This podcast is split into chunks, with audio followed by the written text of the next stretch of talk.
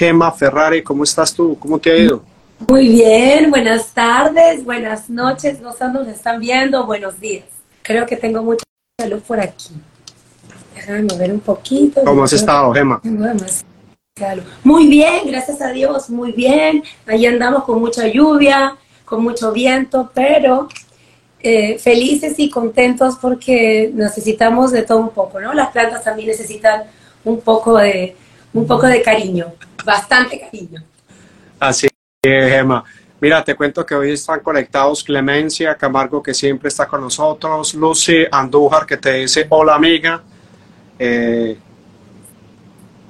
Gracias Lucy por estar con nosotros. Seguramente Mariglo Accesorios con Gloria Ríos, Patricia, un saludo para ustedes y gracias por estar con nosotros.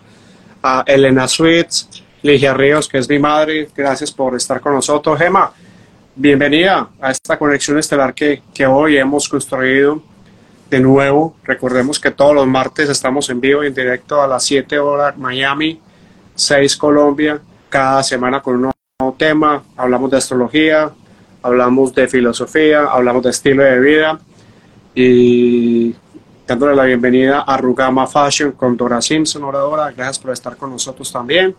Gemma, tienes la palabra, por favor. Muchas gracias por acompañarnos, gracias por estar aquí. Esta es Conexión Estelar, este, estamos con nuestro querido, engreído Marcel Santos, esperando a nuestro querido, destacado filósofo colombianísimo, que ya viene la, la ya viene la, independencia de Colombia, la de Perú es el 28 de julio, así que estoy muy contenta. ¿El de ustedes?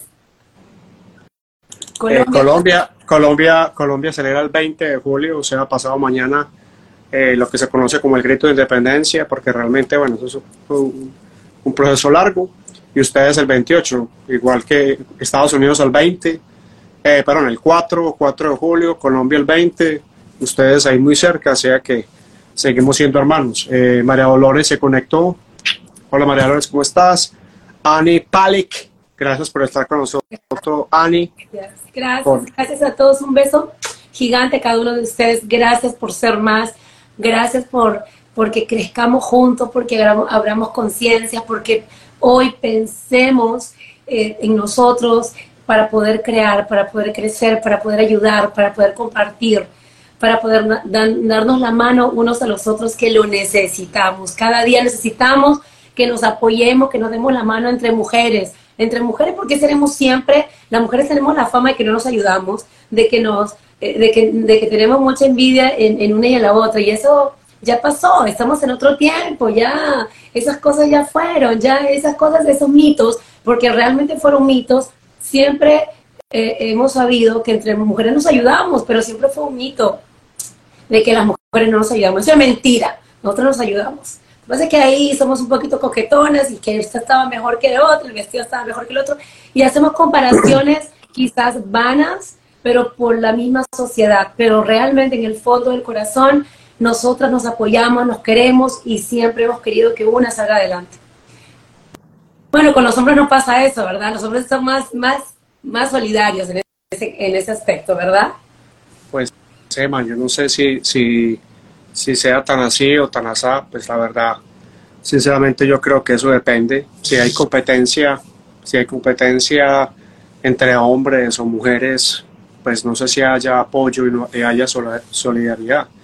Eh, los hombres, yo creo que de alguna manera si hay, si hay como afinidad, si hay amistad, si hay eh, mm, un poco menos ego, pues sí se da mucho el trabajo de conjunto y se da la posibilidad de conectar, pero, pero yo creo que es tanto, eh, tanto igual para uno como para los otros, con diferencias, con contextos, con estética, con miradas, con, en fin, con algunos temas que son más importantes para unos y para otros, en fin, pero, pero yo creo que en general sí, sí no hay mucho que, que, que el asunto está básicamente en si nos apoyamos o no, si realmente hay competencia o no, si, si nos enfocamos en las diferencias o no.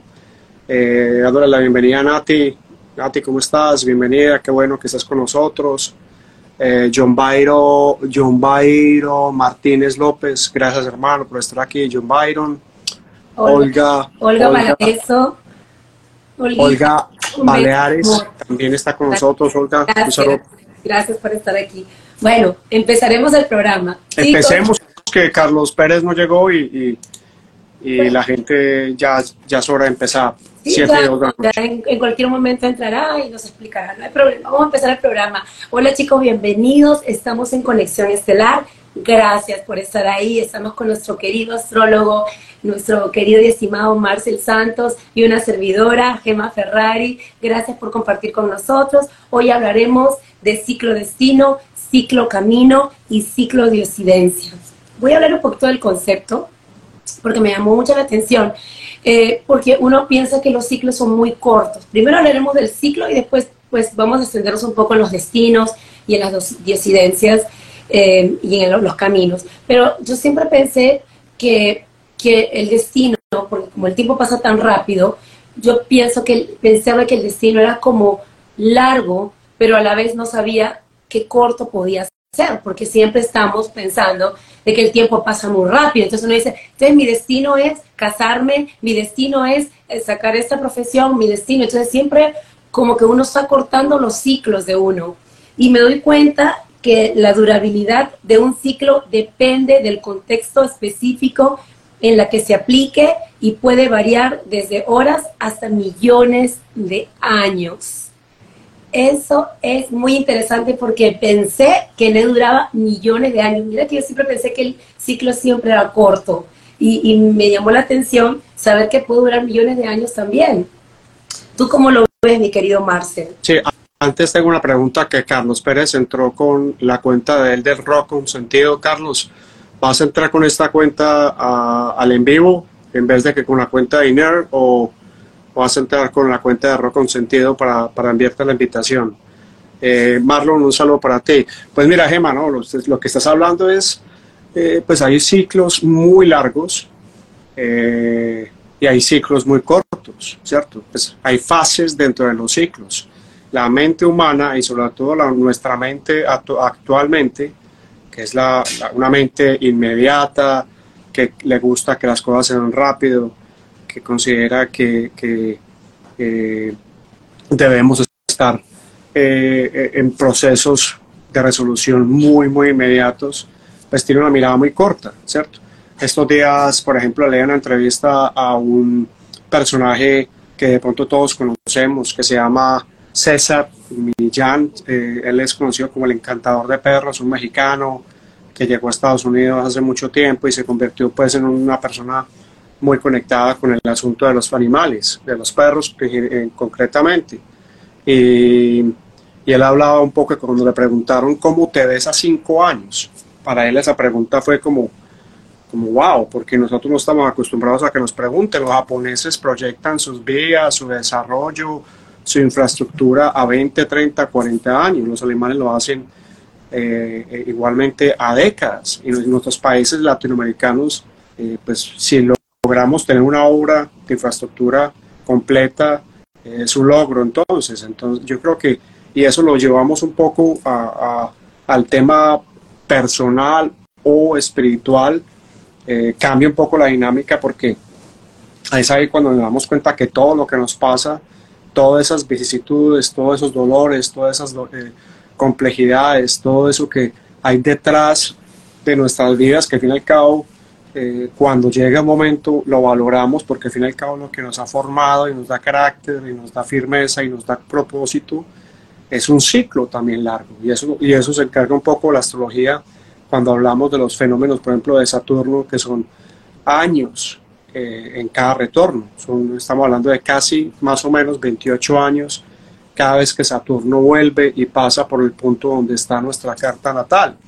Entonces son ciclos muy, amplios y es un poco lo que está pasando ahorita con los que llamamos planetas transpersonales, que son planetas eh, como Plutón, Neptuno y Urano, que son planetas con órbitas muy largas y por ende con procesos muy largos y por eso se les llaman planetas transpersonales, porque no son planetas únicamente que el hombre con su mente, tal y como ustedes y nosotros la tenemos en este momento, tal y cual sea, podamos identificar. Son procesos a largo plazo que involucran a toda la humanidad. Entonces, eh, esos son procesos, son, ciclos supremamente largos y, y, si nos vamos a los ciclos, incluso en nuestra propia galaxia, que como les compartí en algún programa, eh, algo de los mayas tiene que ver con eso.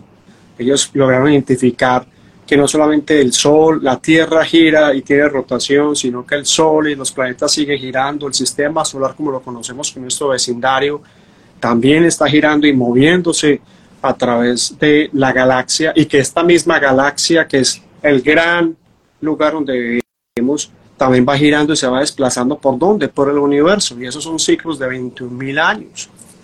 Entonces, cuando una civilización, llámese la Maya, llámese los babilónicos, mesopotámicos, eh, los egipcios, que es un calendario que existió por mucho tiempo, etcétera, identifican esos procesos, ellos identifican a grandes, a grandes plazos, a grandes ciclos, y no están tan enfocados en, en, cosas inmediatas, sino que saben que esto lleva a lo otro y que sea largos, a largos caminos.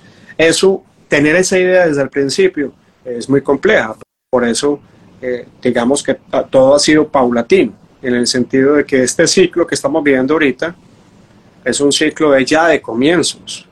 El, ciclo de final fue en 2020, eh, no, no, únicamente por, por lo de la pandemia, sino porque en diciembre del 2020, el 21 de diciembre del 2020, se dio una conjunción entre Júpiter y Saturno en Acuario, lo que significó el gran inicio de la era de Acuario que, que implican otros ciclos, otros pensamientos, sobre todo desde el punto de aire, que es Acuario, pensamientos, ideas, transformaciones desde ese punto de vista y todo lo demás se va a ir viendo transformado, movido, que es lo que sucedió en la luna nueva del día de ayer. Ayer tuvimos una luna nueva en cáncer, donde el sol y la luna se unen, pero detrás de esa luna lo que estábamos viendo eran a los tres transpersonales, a Plutón, a Neptuno y a Urano, moviéndose y conectándose con esa luna, diciéndonos eh,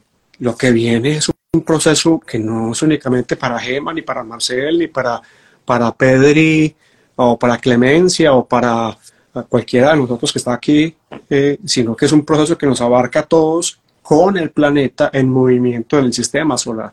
Y esto los antiguos lo tenían muy claro y por ellos ellos no dividían astronomía astrología. Para ellos era lo mismo eh, que las pirámides, tanto mexicanas, eh, mayas, aztecas, olmecas, eh, egipcias y demás que hay en el planeta, todo esté alineado a diferentes puntos matemáticos. esa es astronomía, pero a la vez que esos lugares tengan una simbología dentro de la del pensamiento místico o religioso o espiritual de esas civilizaciones, nos está hablando de astrología. Entonces, y nosotros, eh, el nombre postmoderno, eh, y por supuesto desde la modernidad, y antes de ella también, tuvo una división. Esto está aquí, esto está acá, esto sí, esto no. Y, y, y de alguna manera eso se ha ido moviendo, eso se ha ido desplazando hasta que cada vez tengamos otros valores, no buenos ni malos, sino otros valores en donde incluyamos más información y seamos más flexibles y menos rígidos. Porque una santa inquisición que quemaba mujeres, pues no, creo que sea muy sano para la humanidad. O, otros fenómenos que sucedieron eh, durante tanto tiempo. Al hacernos más flexibles, aceptamos que hay otro que, que es diferente, hay otro que piensa diferente pero que por ende tenemos que aceptarlo porque si no, pues llega la aniquilación, que fue lo que sucedió tan peligrosamente en la Segunda Guerra Mundial. En la Segunda Guerra Mundial se nos dijo en, ese momento que los hombres eran perfectos cuando eran procedentes de un lugar y que, había que aceptarlo así, y que ni los judíos, ni los gitanos, ni los pobres, ni la gente con, con algunas ah, discapacidades físicas o mentales, eh, gente con diferentes tendencias políticas o ideológicas que no fueran fascistas, eh, no eran bienvenidos. Y lo que se hizo fue un plan concreto de exterminio. Eh, eso es peligrosísimo porque eso es el miedo de quien ataca. El que ataca tiene miedo y lo que hace es que ataca rápido antes de que eh, se sienta desplazado. Eso lo estamos viendo otra vez hoy eh, en diferentes latitudes del mundo y por eso se habla, como Carlos lo ha anunciado, que ya la voy, la, ya la voy a, a la bienvenida a Carlos, pues ya le voy a enviar la invitación de ese devenir histórico que hablaba Nietzsche, eh, gran filósofo alemán, y que de alguna manera, ya para, para darle la bienvenida a Carlos y darte la palabra, con Milan Kundera, que, que es ese escritor checo que murió la semana pasada, todo eso se, se nos recuerda, eh, eh, toda esa, esa polarización y que ahora con la película de, Christopher Nolan, el Oppenheimer, que fue uno de los pensadores y creadores de la bomba atómica, eh, pues nos recuerda básicamente que el peligro de un acontecimiento nuclear siempre está presente y que sentimos que ahora hay amenazas como la inteligencia artificial, pero que, pero que siempre sabemos desde la creación de la bomba atómica que eh, muchos países la tienen y que en cualquier momento cualquier persona eh, puede hundir un botón. Eso nos implica mayores responsabilidades a todos, ¿sí? a todos los que habitamos este planeta, porque la aniquilación no sería ni de los buenos ni de los malos, sería para todos. Entonces, los ciclos, como tú bien hablas, tienden a repetirse cuando hay facetas que no hemos aprendido.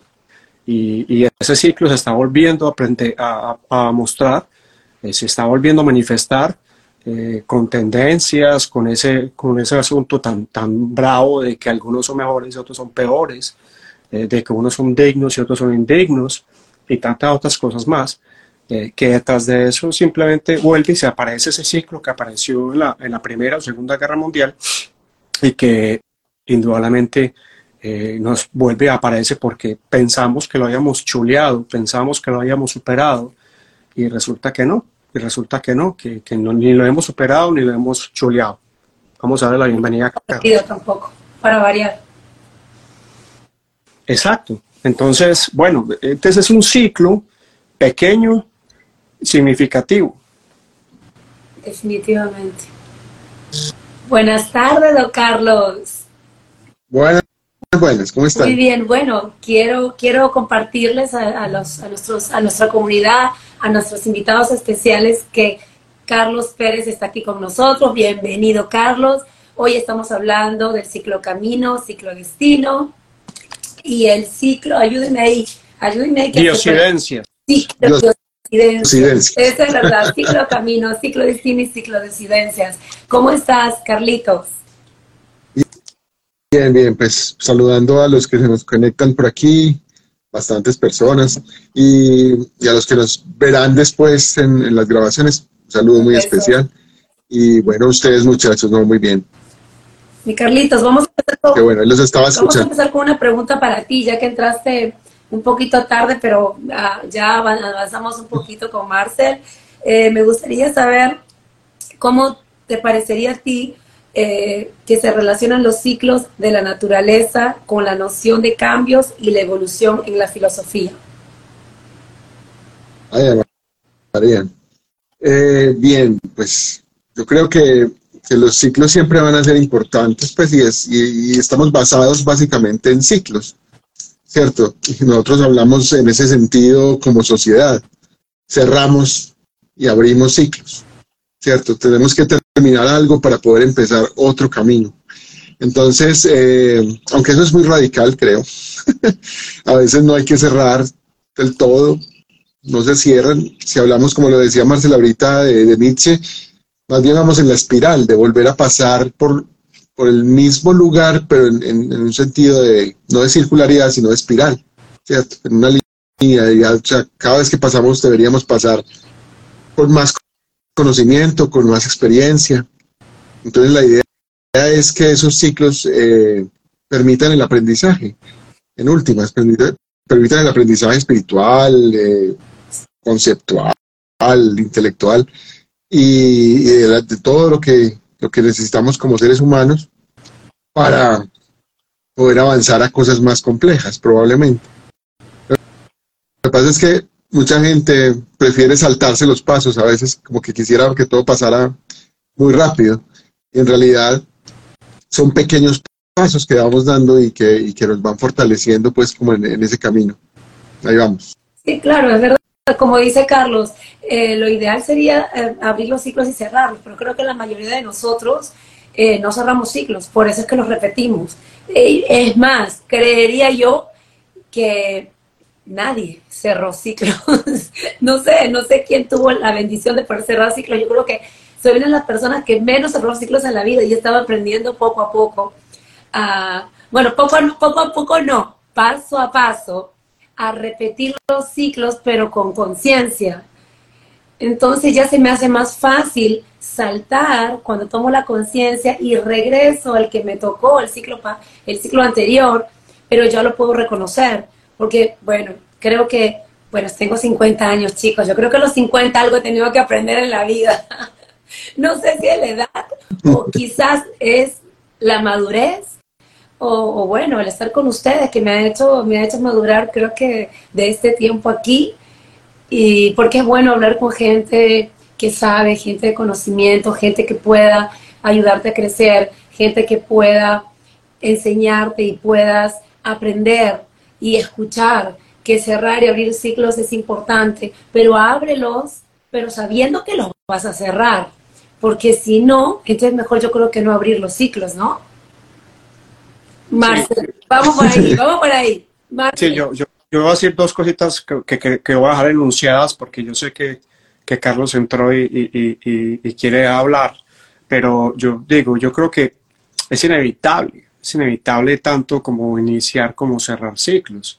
Pero es que no se trata como el concepto de lo que estaba hablando antes de que entrara Carlos del ciclo, que me parece muy interesante de que si, siempre se cierra o se dejan abiertos.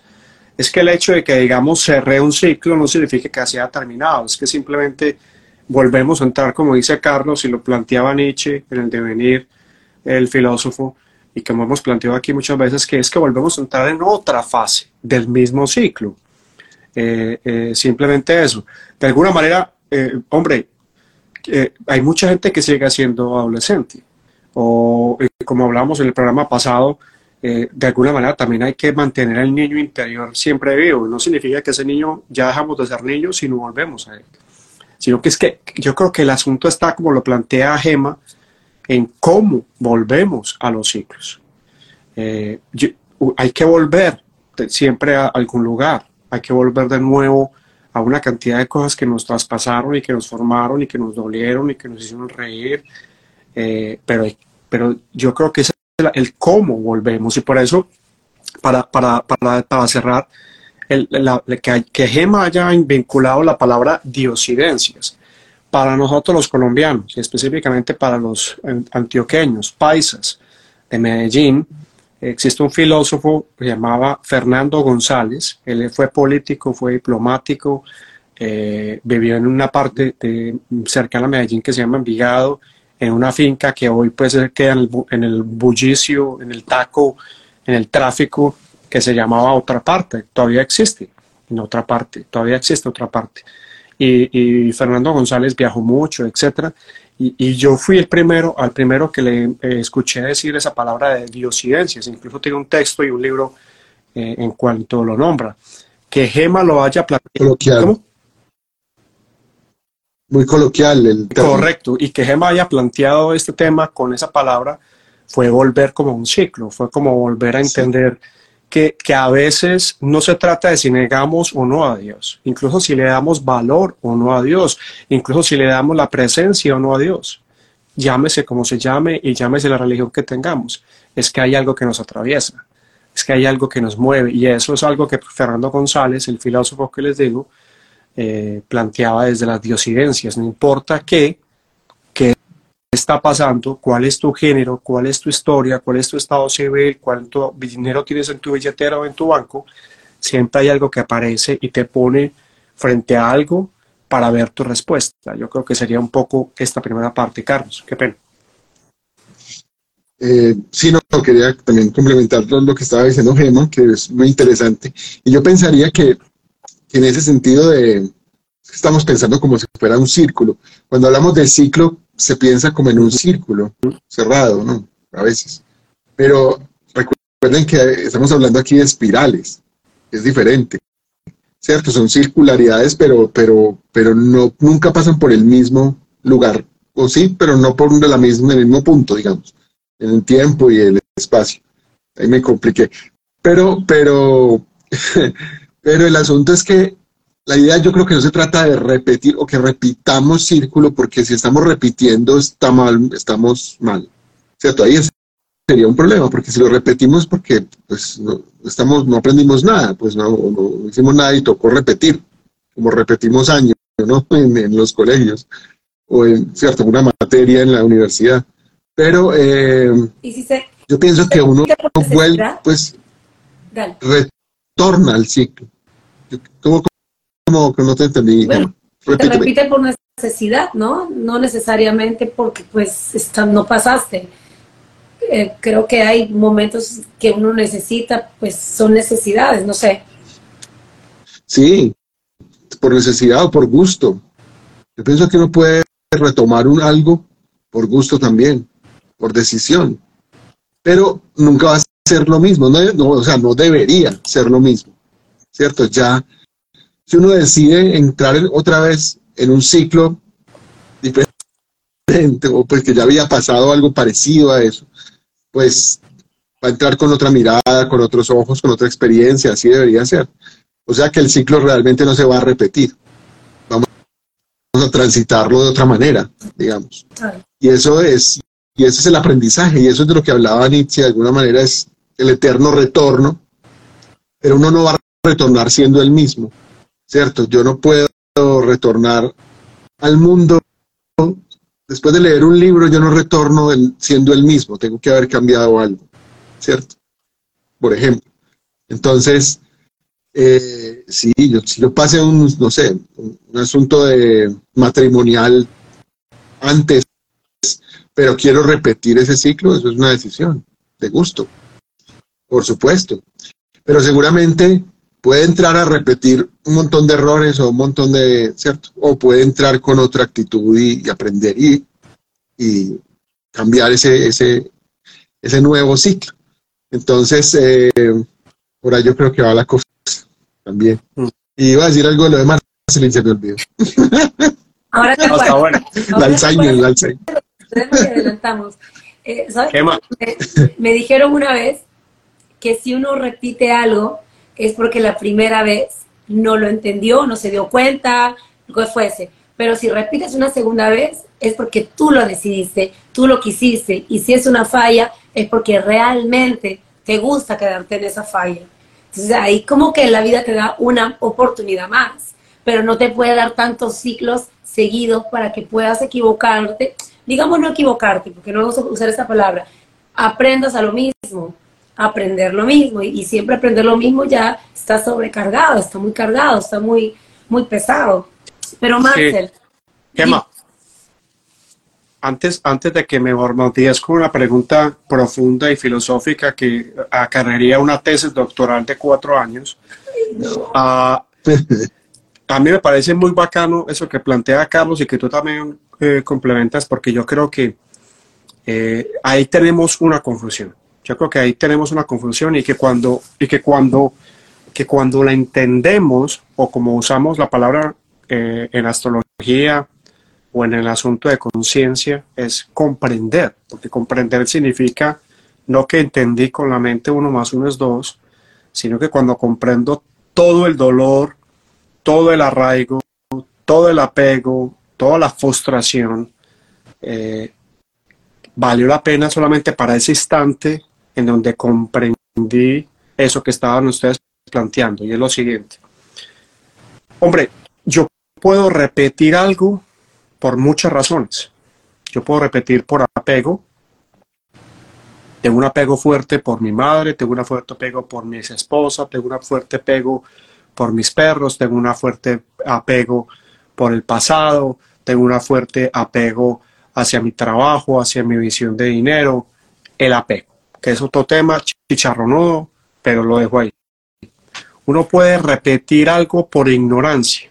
Llámese ciclo, llámese, lo que pues, estoy refiriendo a eso que estamos hablando de, repetir. Uno puede repetir algo por ignorancia. ¿En qué sentido? en que uno puede caer por ingenuidad y por ignorancia constantemente en un nuevo ciclo. Hombre, uno puede caer en el ciclo de nuevo, entre comillas, repetición por vicio, que es muy similar al apego. El asunto del vicio es que es algo que es supremamente más fuerte que yo y que me incita desesperadamente y sin conciencia a volver a caer en ello. Ejemplo, las drogas. Ejemplo, el alcohol. Ejemplo, el sexo. Ejemplo, ejemplo las relaciones tóxicas. ¿Ok? Eso es un vicio. Cuando lo comprendemos, lo entendemos. Cuando lo entendemos, lo comprendemos. Ahora bien, Gema lo dijo, que me pareció algo muy interesante. Y es, hombre, es que a veces nos vuelven y nos plantean ese aprendizaje. Esa es otra cosa. Esa es otra cosa. Es cuando vos estás estudiando matemáticas y estás en un tema chicharro, ¿no? Que son es que las derivadas y vos no entiendes nada y vuelven y te plantean las derivadas y te plantean las derivadas hasta que vos no te sentás juicioso en tu casa a estudiar qué carajo son las derivadas, esa vaina ya no deja de ser un problema. Puede que, puede que no te vuelvas matemático, puede que las derivadas jamás las uses en tu vida, pero hasta que no nos enfocamos en asumir con disciplina, así sea dos horas, tres horas, cuatro horas, lo que sea, ese tema, deja de ser un problema y ya se disuelve. Para eso es que vuelven y nos plantean, pero sobre todo, sobre todo, eh, con Saturno, por ejemplo, en el tema de la astrología, Saturno sí le interesa volverlo a plantearnos cosas para ver cuál es nuestra reacción. A, Saturno nos, le gusta ponernos pruebas, sobre todo de los ciclos que él, cuando él pasa por algunos puntos, en este momento, por ejemplo, Saturno está repitiendo un ciclo en, en Pisces que pasó en 1993 a 1996. Plutón, por ejemplo, Plutón está pasando por Capricornio cerrando su ciclo con la generación que nació con Plutón en Libra, que fue la generación que nació en el 73 al 84, 71, perdón, al 84. Es toda esa gente que nació entre el 71 y el 84, con algunas excepciones, tienen a Plutón en Libra, y Libra en este momento es el nodo sur en la astrología, que significa lo que hay que soltar. Entonces, no es que vuelva, y no, no es que se nos planteen cosas eh, que son repeticiones, es que la vida a veces te pone pruebas y nosotros por andar en automático no interpretamos que la, vida también a veces es cómica, que la vida también es satírica, que, la vida también tiene un juego detrás que si los aprende, por eso es que muchos filósofos y maestros de meditación dicen, hay que aprenderse a reír de la vida, porque si te la tomas completamente en serio, te conviertes en un hombre inflexible, en un ser humano inflexible. Cuando te ríes, entiendes que también es un juego, porque de alguna manera te ponen pruebas para que vos reacciones, y si reaccionas de la misma manera, pues hay un choque, hay un obstáculo, hay un desespero, pero si vos te entregas y decís, bueno, perfectamente, esto es lo que está pasando, pues lo entiendo y lo suelto, que, que al fin y al cabo lo dijimos aquí en algún momento, la famosa frase que dice, listo, que se haga tu voluntad y no la mía. Porque cuando decimos eso, es que ya dijimos, hermano, qué cansancio tan berraco, yo persigo este sueño, yo me esmero por este sueño, llámese apego, vicios, todo lo que planteé ahorita antes de, cuando empecé esta idea, y esa vaina me, genera dolor. Esa vaina corre más rápido que yo nunca la puedo alcanzar, me mantengo agotado, me mantengo solo, desdechado. Pues, hermano, que se haga tu voluntad, porque esa vaina me tiene cansado y parece que nunca la voy a alcanzar. Cuando pasa eso, es cuando realmente la vida empieza a decir, a este man o esta, esta mujer parece que está listo para, para, para, para los milagros. Pero es cuando soltamos todo la rigidez, es cuando soltamos totalmente eh, la persecución de yo quiero ser el importante, yo quiero ser el number one, yo quiero ser el millonario, llámese cualquier cosa, como te decía, apegos, vicios y todo lo demás que enuncié. Entonces, eh, el ciclo también está como, como mentira.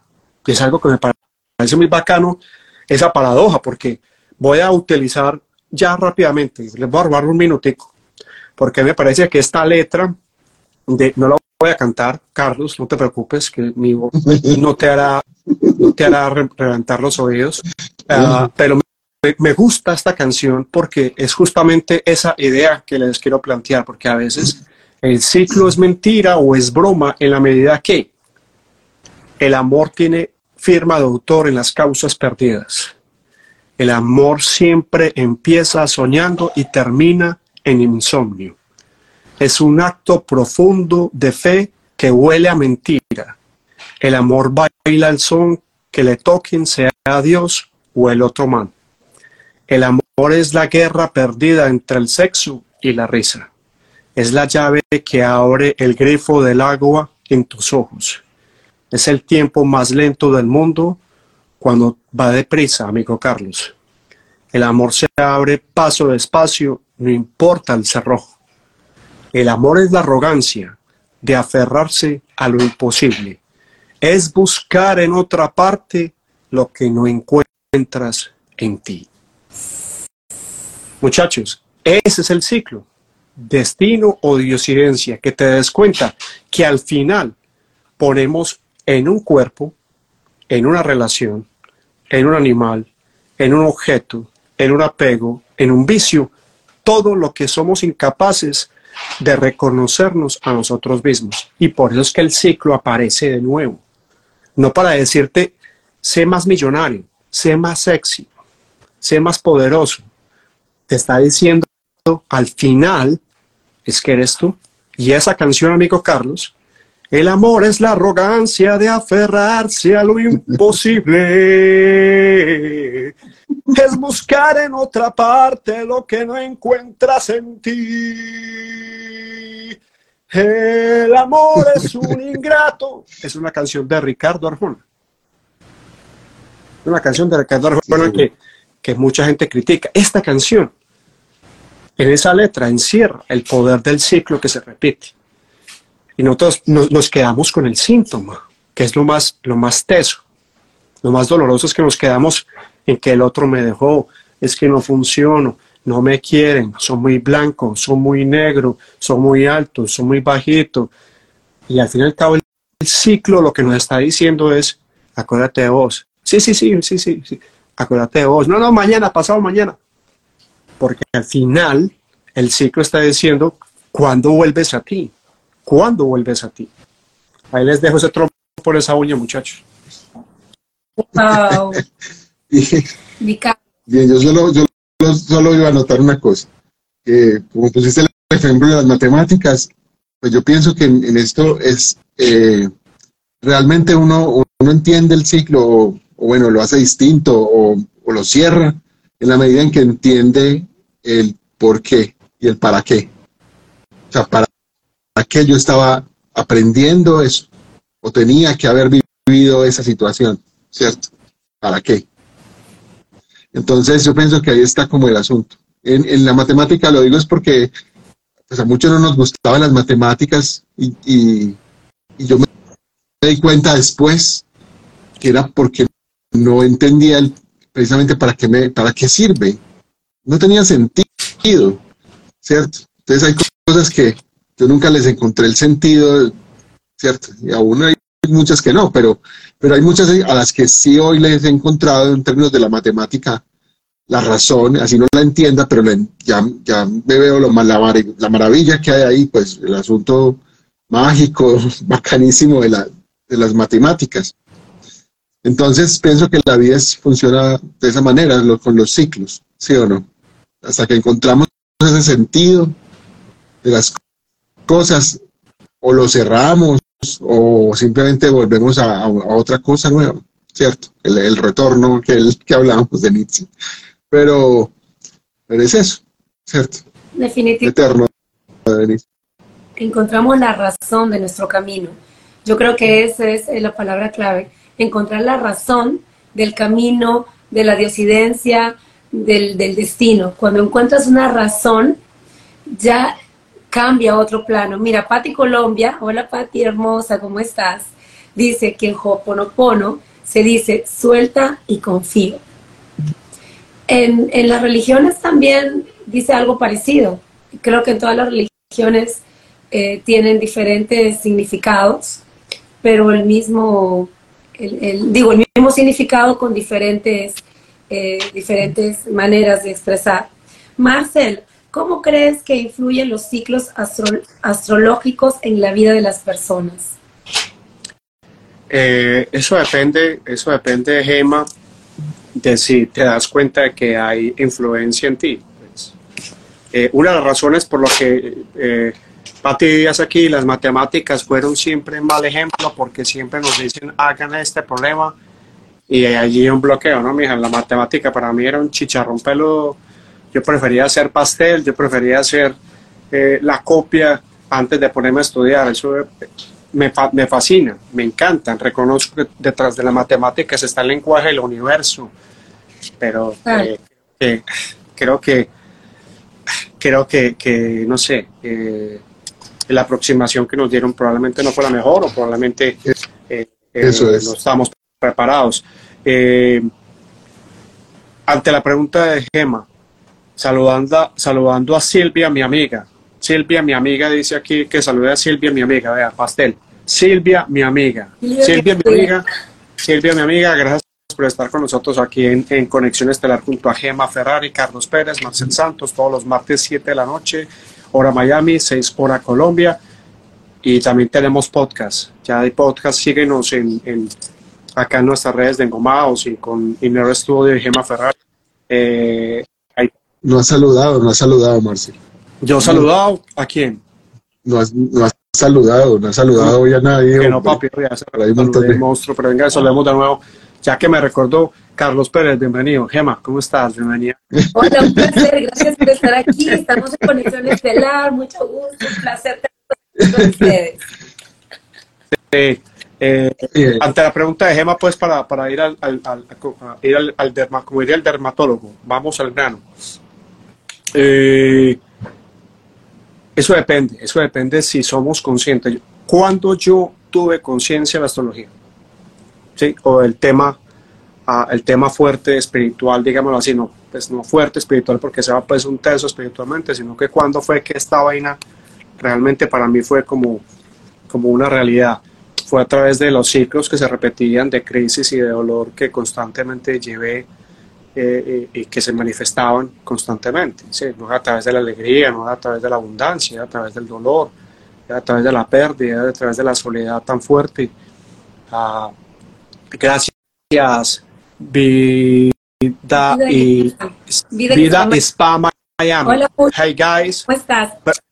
Very interesting. Thank you. Thank you. I, I just started. Stay here to much to learn about a lot of things about Gemma Ferrari, uh, Carlos Perez, and Marcel Santos in Spiritual Connection. Thank you for staying with us, okay? Um, fue a través, fue a través del, caos, fue a través de la tristeza. Yo decía, pero otra vez, hijo de madre, otra vez.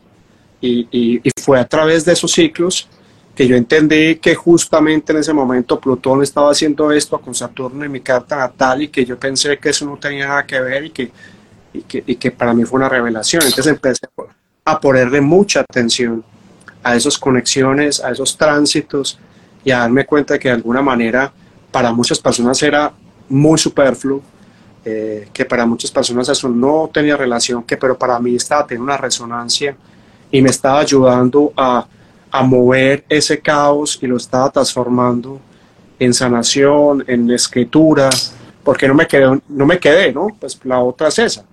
Los ciclos para qué sirven? Que sería, que sería una pregunta válida para el filósofo, productor musical y docente universitario y para Gemma Ferrari, que es una actriz y es una emprendedora, ¿para qué sirven los ciclos?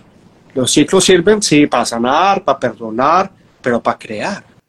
Porque es que, de alguna manera, ¿qué sirve que te pasen cosas maravillosas de comprender y de sanar? Eh, vuelvo y recalco la palabra comprender. ¿En qué sentido la, la, recalco? Que ya, pues me parece que es importante que, que quede ahí. Eh, es para crear, ¿cierto? Y para conectar a más personas. Con una persona que te lea tal vez un día, esa persona no se suicida. Con una persona que te lea algún día o te escuche una canción o te vea haciendo algo, eh, esa persona decide que su vida puede tener otro propósito, puede dejar de, hacer daño a los demás o, que, o de ser psicorrígida o de, tantas otras cosas que hemos hablado en estos programas. Para eso sirven los ciclos. Para eso es que también de alguna manera, como la canción que les leía la letra, es volver a nosotros. No se trata de desvuelvo a mí y me encierro en una cueva. Ahí viene el otro ciclo. Como me decía estos días con alguien que hablaba, es que hay que salir, hay que salir como del closet en el tema espiritual. Yo decía, ah, sí, es que hay que salir, hay que salir. Porque, pues, porque de alguna manera eh, nos quedamos muy encerraditos en, uy, no hablemos de esto porque no es adecuado, uy, no hablemos de esto porque de pronto no me aceptan.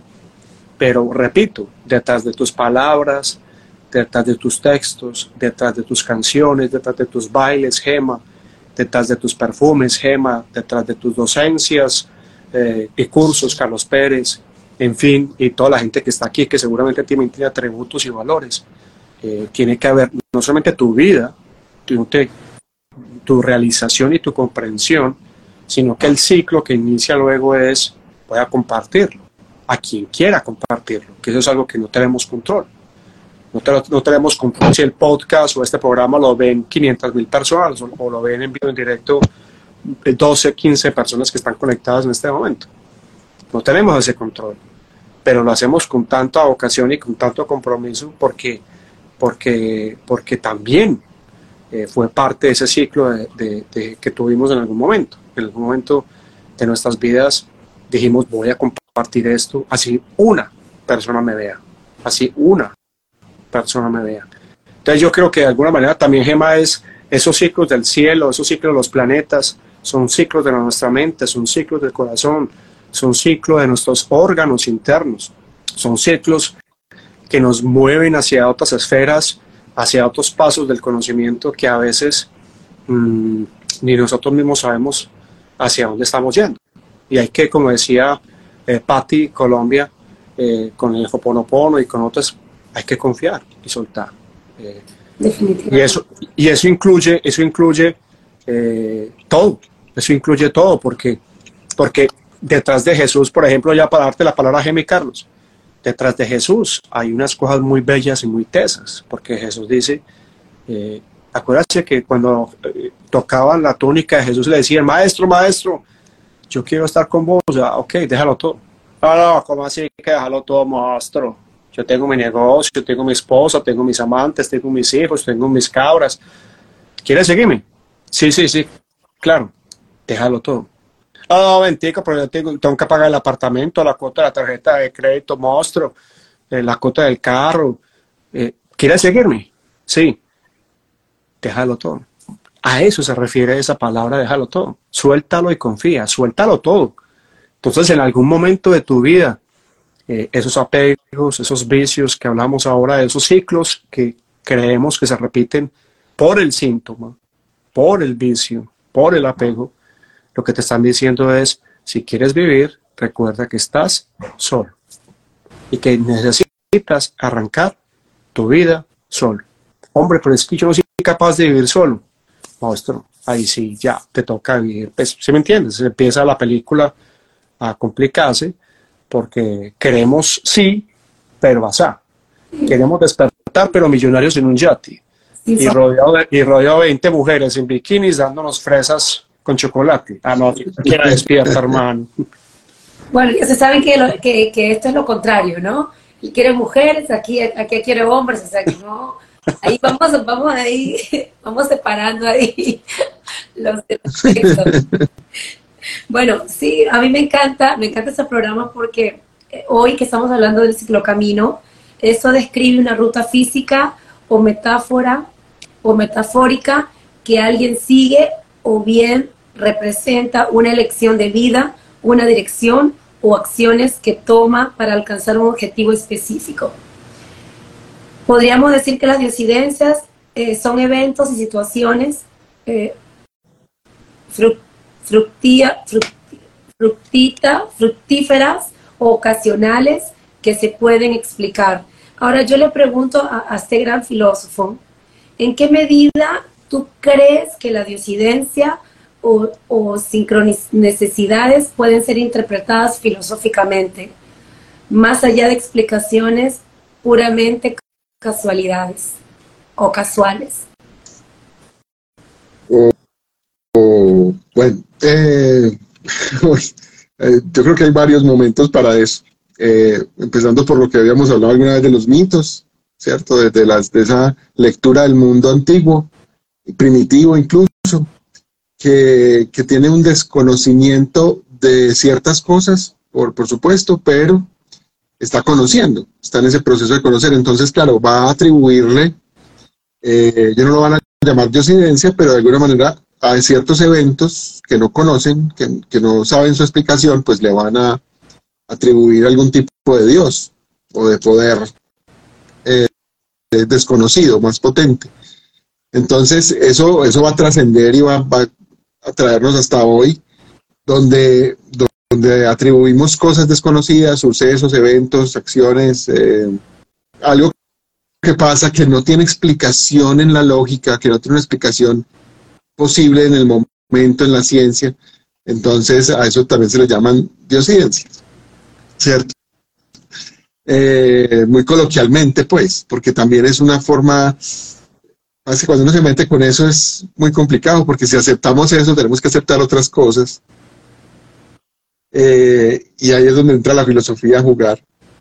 Y la gente no lee eso así a veces, no, no se da cuenta que cuando yo acepto cierta verdad, digamos, pues entonces tengo que aceptar otras. Otras que de pronto no le van a gustar, o las que bueno, va a estar de acuerdo, pero que no sabía. Entonces, eh, claro, atribuirle a Dios ciertos eventos, sobre todo positivos, pues también tiene que ver con que muchos eventos negativos que tampoco tengan explicación, pues van a tener que atribuírsele igual, ¿cierto? Porque eso en últimas, esa, esa palabra es una, es una combinación entre Dios y coincidencia, ¿cierto? Entonces, ¿qué es lo que coincide? momento, tal vez el, el, tiempo y el, ¿cierto? Y el momento histórico con, pues, con el azar. Pues, pues le, diríamos el azar, ¿no? Sería lo, sería lo, la traducción, digamos. Pero pues esto pasa, esto, esto va más allá de, de, de un simple azar. Esto va, eh, claro, conectado con la espiritualidad, definitivamente eh, del cual, del cual el filósofo no está muy seguro de eso, me parece. No, claro, eso, eso va, eso está ligado a lo espiritual, pero si, si pedimos una explicación desde, desde lo filosófico, no podemos este, entrar en ese terreno tan de, lo, de lo solo espiritual por, por sí mismos, porque entonces estamos dejando la razón también de lado. No se puede. ¿cierto? Y entonces eso es, es el conflicto de muchos filósofos que han sido, por ejemplo, muy creyentes, pero al mismo tiempo han tenido que pensar cosas donde se contradice su creencia, ¿cierto? Y en, la lógica misma, en su razón, pueden descubrir que eso que lo que creen, pues se puede caer, o, o pierde sentido. ¿cierto? Entonces eso, eso se vuelve eh, el gran problema filosófico, ¿cierto? Por eso se separa también eso un poco, porque al final eh, lo que pasa es que pues, la filosofía busca también el debate, o sea, busca confrontar, preguntarse, dialogar sobre eso, dialogar, o sea, abrir la brecha y abrir el camino sobre eso. Y tal vez la, el encontrar una verdad definitiva, pues no sea el propósito realmente pero sí vale la pena preguntárselo. Si, si la filosofía llega y dice, sí, eso es una diosidencia, pues esos son los caprichitos de Dios, como decía por ahí otra, otro personaje. Entonces, eh, estamos considerando un Dios muy peligroso también. Eso es muy delicado. Si yo acepto eso, entonces estoy aceptando que hay un Dios muy peligroso, porque también es cruel. Entonces, con otras, con otras diosidencias que pasan terribles. Entonces, a eso me refiero. Es un juego en, el que mucha gente prefiere no entrar porque, claro, le causa angustias eh, pensarlo. Eso no tiene nada de malo, pues pensarlo y preguntárselo.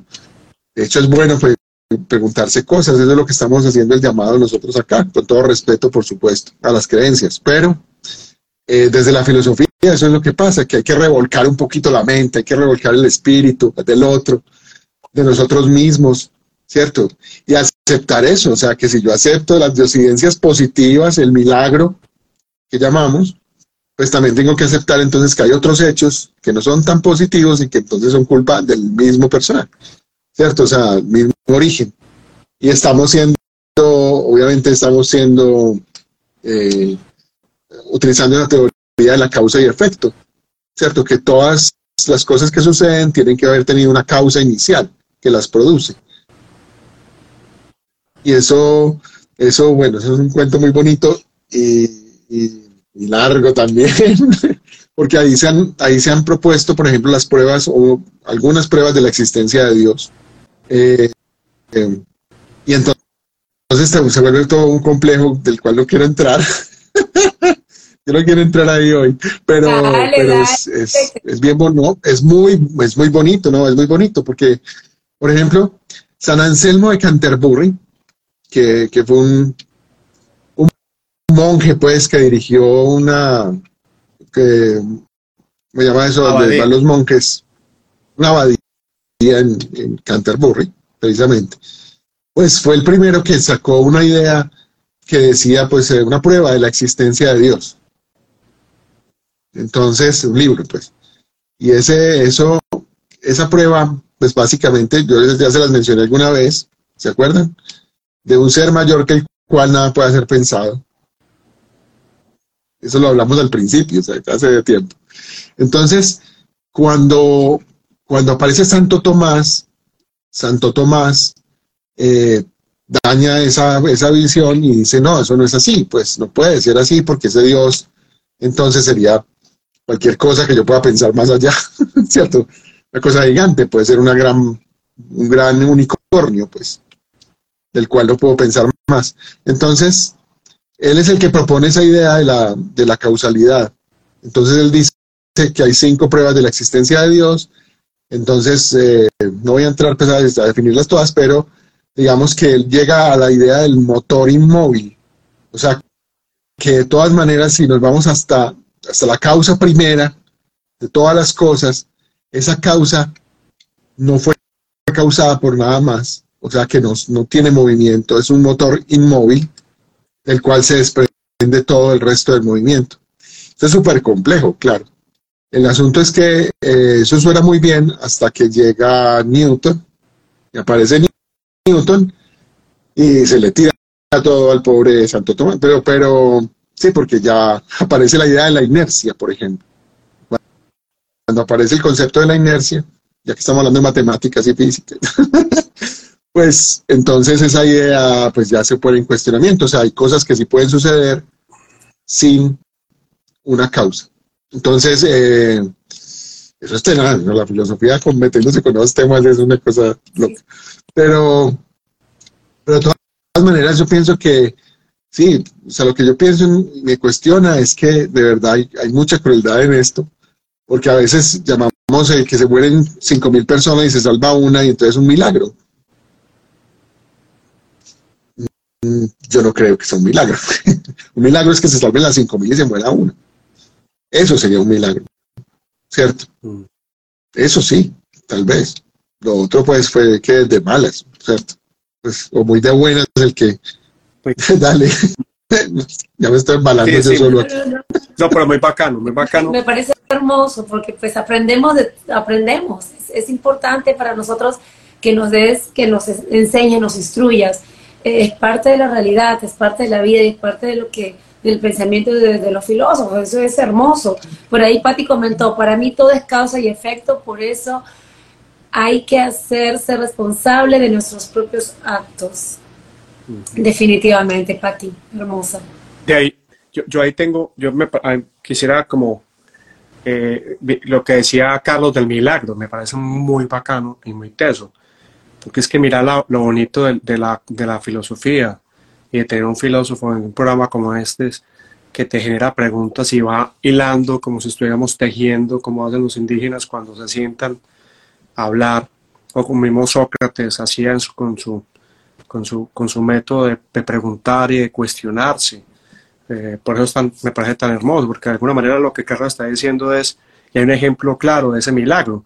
Cuando ocurre el Titanic, el famoso barco que esos días, esas semanas tuvimos una resonancia cíclica de, esas, de esos acontecimientos que sucedieron por allá en 1912, resulta que el único japonés que, que iba en el barco se salvó, real.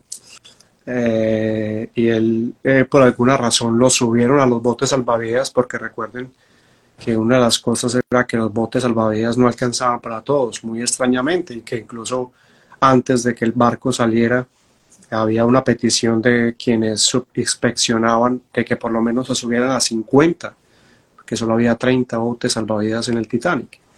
Cuando este japonés se salva, que era eh, un oficial, o sea, era una figura pública porque trabajaba con el gobierno japonés y hacía negocios de comercio exterior a su país, le pregunta cómo se salvó. Y él, me, y él dice, eh, cuenta la historia real. Eh, pasó esto, la mayoría de botes están destinadas para mujeres y para niños, solo que algunos hombres nos subimos al barco, a ese bote. Pues en la cultura japonesa eso es deshonra. Wow. Entonces, miren a veces también que los ciclos dependen no solamente de lo que dice Carlos, de que en América Latina le hacemos una estatua, lo nombramos alcalde, presidente, rey, monarca, a esa persona que se salvó en el Titanic, si hubiera sido colombiano, venezolano, peruano, ecuatoriano, argentino, porque para nosotros culturalmente eso es otra cosa. Nuestra representación de, de ese milagro sería, wow, ¿cierto? Qué locura. Para un japonés es, ¿tú por qué no te quedaste ahí? Porque esos botes eran para mujeres y para niños. A veces los ciclos culturalmente también juegan. Es que también la cultura hace parte de todo esto. Por eso la, por eso la cultura viene la palabra cultivar, que hace Carlos. Carlos lo que está planteando en Conexión Estelar es cultivar nuestra mente. Sembrándonos preguntas porque la parte mía es fácil, pues, porque pues, es astrología y, nadie me entiende.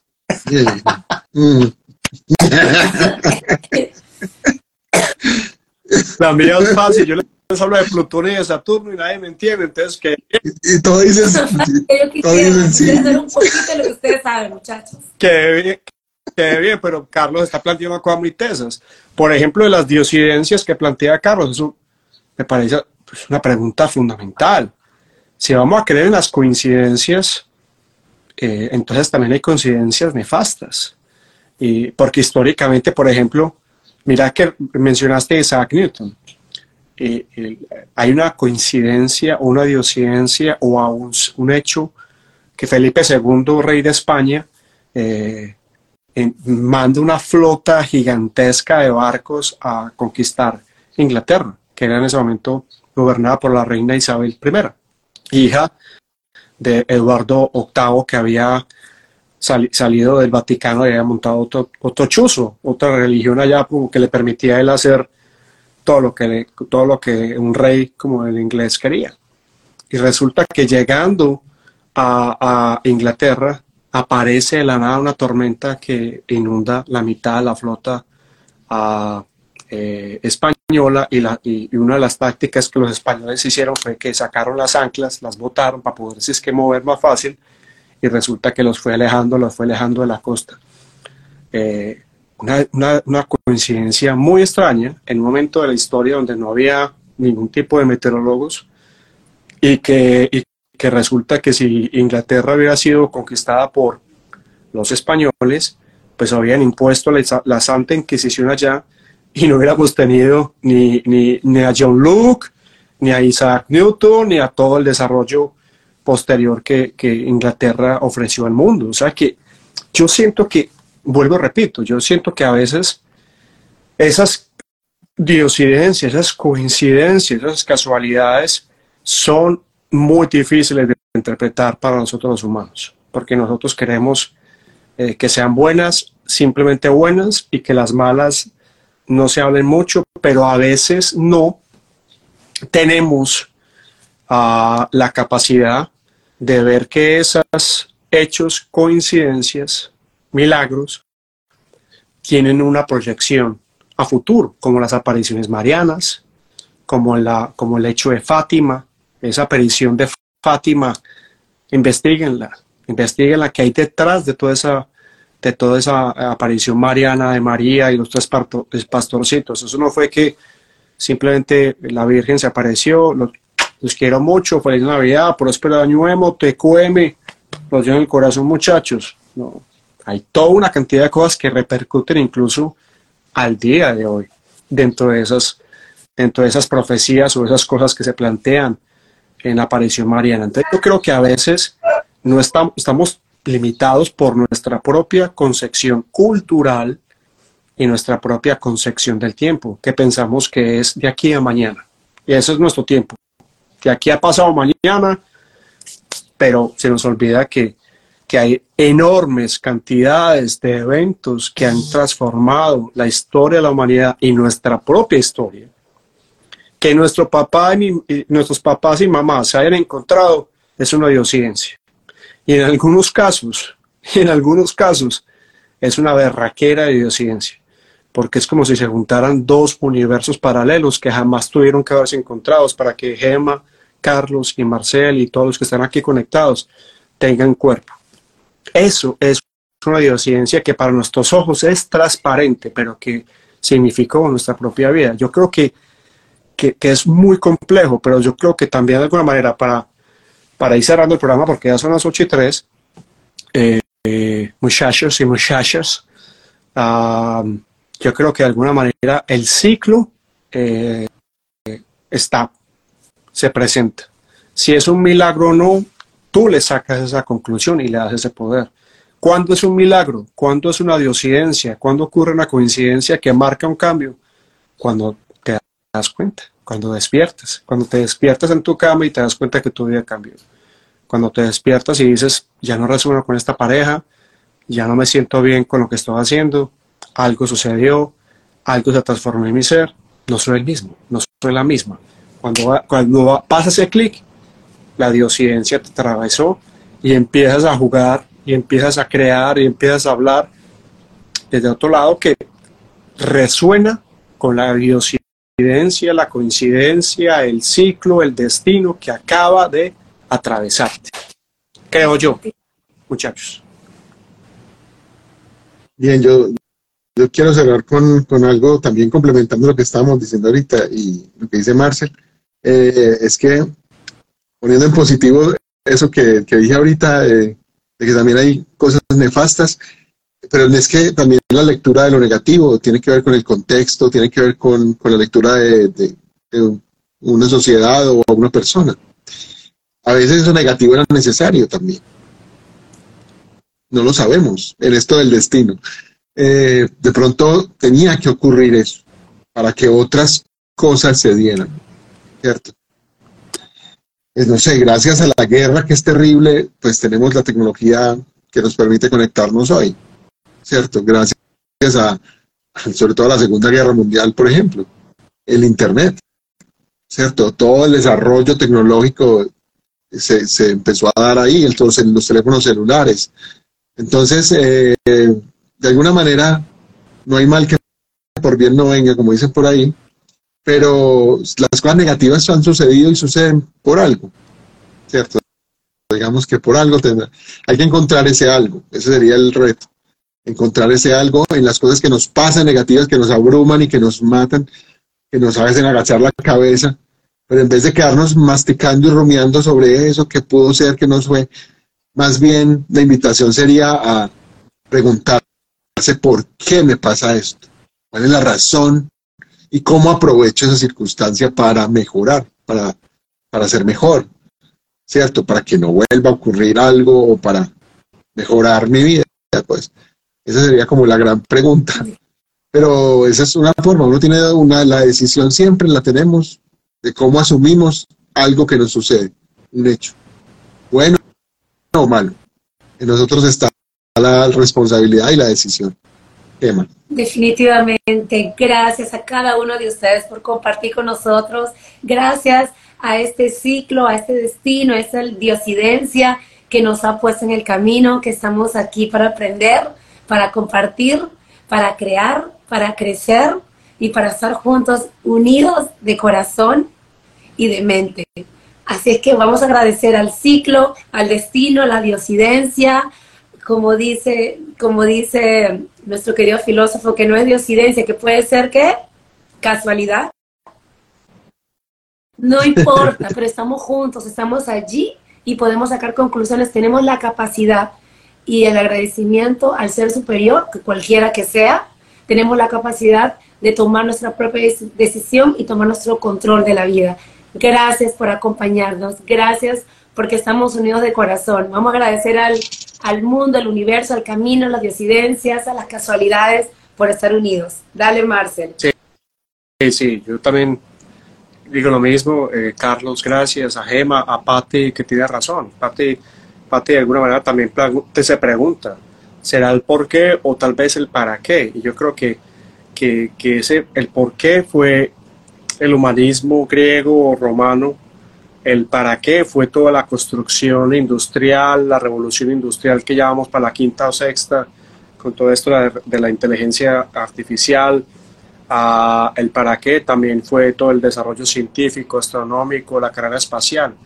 Yo creo que ahora no hemos encontrado la siguiente pregunta y el momento que la encontremos que nos resuelva ese dilema de la, de la casualidad, del ciclo, del destino, de la diosidencia, lo sabremos. Yo creo que es una pregunta eh, eh, que, que, no, que no es el cómo tampoco, porque, porque de alguna manera es, es algo. ¿Y qué tal si fuera una afirmación? ¿Sí? En vez de una pregunta, ¿qué tal que fuera una afirmación, Patti y Clemencia y, todos los que han estado conectados con nosotros? Gracias. Ah, se conectaron programa Fashion, muchas gracias que Dora, eh, Clemencia, gracias que ya nos sigues y siempre estás con nosotros. Eh, Vidas para Miami que entró y nos saludó, gracias. Eh, Natalia Santos, Paola que también estaba acá hace rato diciendo, ay, aquí estoy yo, la fan número uno de Carlos. Mi Katia, favorita. Katia Yepes, Gloria Ríos, Mariglo, Patricia Ranowitz, Cisneros, eh, Juan eh, Pinzón, eh, en fin, los que se conectaron, gracias. Yo creo que fue un tema, hoy fue, yo creo que, de alguna manera hicimos una aproximación muy, muy interesante, muy interesante del tema. Queda el programa, va a quedar acá en la cuenta de Carlos Pérez en el estudio, en la, cuenta de Gema Ferrari Perfumes, en la cuenta de Engomados Geniales para que lo vean, lo compartan. Recuerden que todos los martes a las 7 de la noche hora Miami, 6 de la tarde hora Colombia estaremos conectados en Conexión Estelar con otro tema que saque debajo de la manga la diosidencia Gema Ferrari, porque cuando se pone creativa, se pone creativa muchachos, eso es, eso es, una cosa fantástica. Así que bueno, vamos a cerrar este programa, yo les pague a todos los que llegaron a todos los que puedan ver este, este, esta conexión estelar, hoy hablando del ciclo, destino, de ocidencias. Eh, si tu ciclo está abierto, disfrútalo. Si tu ciclo piensas que está cerrado, disfrútalo. Encuentra profundidad que tras de todo lo que aparentemente hemos perdido, es el, uno de los mensajes de la luna nueva ayer en cáncer, con oposición a Plutón, a Neptuno, pero oposición a Plutón y, en Sextil y otros fenómenos con Neptuno y con Urano. Si pensaste que lo has perdido todo, es porque ya estás casi listo para recibir algo nuevo. Eh, ni siquiera cuando te des por vencido, algo terminado. Algo está, se está generando en ti para que se vuelva y se manifieste. En tu palabra lo vas a notar en la manera como piensas, en la manera como actúas, en la manera como no persigues sueños ya que no te interesan. Cuando te des cuenta de que no estás ansioso y ansiosa por alcanzar ese sueño, esa figuración, y ser la Barbie, o ser el Ken, o ser la persona más importante del mundo, o que te aplaudan, como muchos de alguna manera perseguimos durante décadas, hay algo que el ciclo te está diciendo que estás haciendo bien. Y cuando te desapegas de eso, también te liberas, también te sanas y te tranquilizas, porque lo que llega es lo que corresponde a ti. Lo que llega es lo que resuena con tu verdadera energía, que de alguna manera está resonando tal vez con amor, ya no como decía eh, Patti y Carlos Pérez, ni el por qué ni el para qué. Por eso te decía, tal vez con una afirmación, tal vez el yo soy, que fue, eh, que es la primera palabra de la construcción de la metafísica del zodiaco de Aries, muy importante ahorita que está en el Nodo Norte. ¿Qué sos? ¿Qué te suena? ¿Qué, te qué amas? ¿Qué te mueve? ¿Qué te moviliza? ¿Qué te apasiona? ¿Qué tan valiente sos para decir, no más, no más acá? Esta, esta vaina está tóxica, esta vaina me duele, esta vaina está saturándome, esta vaina me está quitando la energía vital, esta vaina me está drenando. Esa valentía de decir, yo soy esto, es lo que tal vez este ciclo, este destino y esta diosidencia nos está llamando a que seas valiente, a que te atrevas a dar un paso al frente y decir, ¿quién, ¿quién quiere morir? Aquí estoy yo, para vivir, como decía Jesús de Nazaret. El que se atreva a morir es capaz de volver a vivir. Así que, amigos y amigas, esperamos que este Conexión Estelar les haya gustado. Esperamos que Carlos Pérez, que hoy está brutalmente profundo con sus interpretaciones y sus aportaciones, les haya generado cuestionamientos. Esperamos que, que Gemma Ferrari, eh, con sus preguntas, inquietudes, dudas, sugerencias y donaciones, señores, también les haya aportado en este programa. Esperamos que mis palabras de astrología a veces no se confundan con, con, con complicaciones. Ese es el sueño de nosotros, eh, que esta conexión estelar en voz, en la persona que está al otro lado, que nos escucha, que nos ve, ya sea en vivo o en el, en el podcast que vamos a empezar a hacer si Dios quiere, cada semana también a través de, de Spotify y otras plataformas. Eh, pues de alguna manera te digan que, te quiten un peso, que te, que te impresión, que te den alegría, que te permitan tal vez que ese ciclo que piensas que no has sabido cómo cerrar, es porque no hay necesidad de cerrarlo, es porque hay que amarlo, hay que aceptarlo y porque hay que llevarlo en el corazón como un regalo. Esa persona que te golpeaba, esa relación difícil, esa persona que no te amó, esa persona que te hizo tanto daño, eh, la reacción primaria nuestra siempre es odiarla y no volver a hablar de ella o de él. Pero qué tal si la batalla de la oración es, y en el ciclo está, es que aprendas a orar para que él o ella sea feliz. Amén. Cuídense mucho, los queremos. Peruvian, Peruvian, llegaste tardubian. Mostrubian, empezamos a las 7 pm, todos Martubian, y 6 pm en, en, Colombia o en Peruvian. Así que te dejamos el programa aquí, amigo Peruvian, para que vuelvas y te conectes con nosotros. Eres bienvenido. Gracias por estar con nosotros. No es nada personal, son solo negocios. Ya nos vamos. Los queremos mucho. Muchas gracias. Esto es Conexión Estelar con Emma Ferrari, emprendedora, artista, maestra de Zumba y creadora de perfumes zodiacales espectaculares para ti. Carlos Pérez, que es músico, que tiene una productora musical y que hace música jingles para ti. Docente universitario y filósofo y amante de los animales. Y Marcel Santos, que habla astrología y que nadie le entiende. Señores, gracias al Señor. Eso eso me quita un peso de encima. Los queremos mucho. No, Mi está a todos por estar con nosotros. Martes 7 en Colombia. Feliz noche. Chao, muchachos. Gracias. Chao.